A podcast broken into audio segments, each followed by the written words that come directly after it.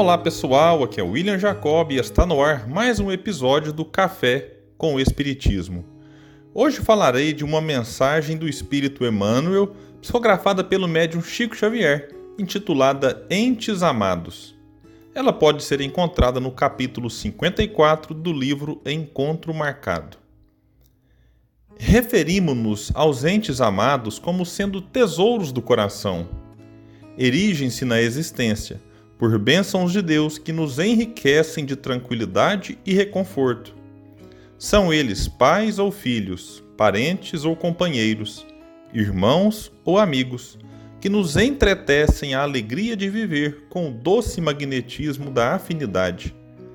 Para eles voam os nossos melhores pensamentos de carinho e previdência, tolerância e compreensão às vezes, supomos encontrar neles as mais nobres criaturas da terra, e no afã de testemunhar-lhes confiança e ternura, proclamamos o intento de subtraí-los às dificuldades educativas do mundo, sob o pretexto de livrá-los de sofrimento e tentação.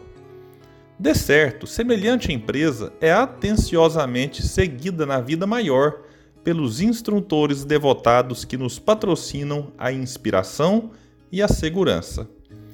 Faço uma pequena pausa no texto de Emmanuel para destacar que ele enquadra como entes amados não apenas os que fazem parte da mesma família consanguínea, mas todos aqueles que nutrimos simpatia e afinidade.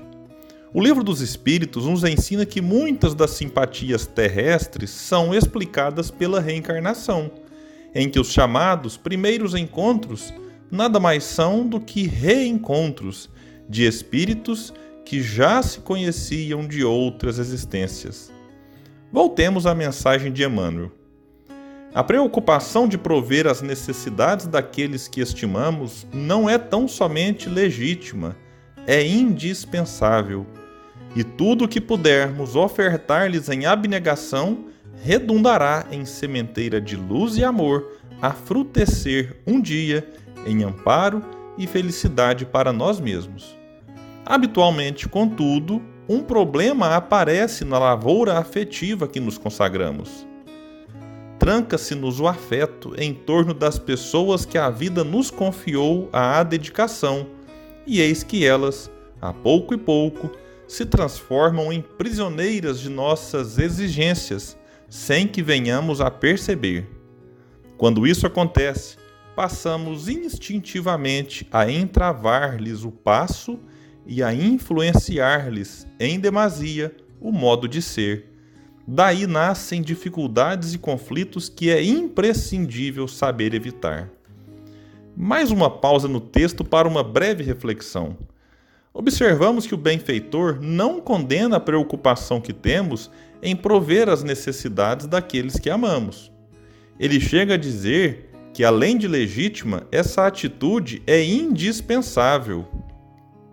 Mas faz a correta ressalva de que isso pode resultar em aprisionamento do outro que passaria a atender apenas aos nossos desejos e caprichos.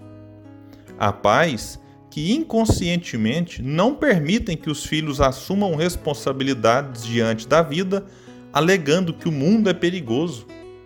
Há maridos que impedem as esposas de seguir alguma profissão e vocação sob a alegação de que essa ou aquela tarefa não é para mulheres.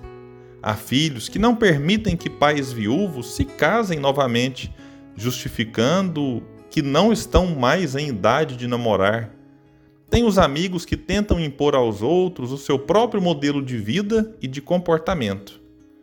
Em todas as ocasiões, os abalos nas relações são sentidos em menor ou maior grau, e cabe a cada um aceitar o que sente e não deixar com que a mágoa, o ressentimento e a tristeza façam ninho em si e decidam se aceitarão aquelas sugestões e muitas vezes imposições dos outros ou se trilharão o próprio caminho, confiando sempre em Deus e na própria intuição.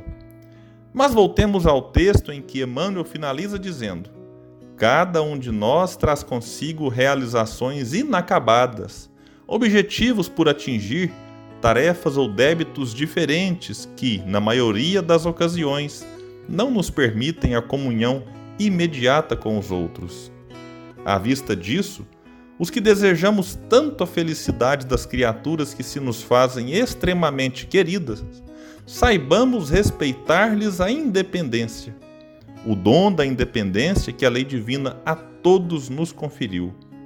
Auxiliemos nossos entes amados a serem eles próprios, com as faculdades que lhes singularizam a alma.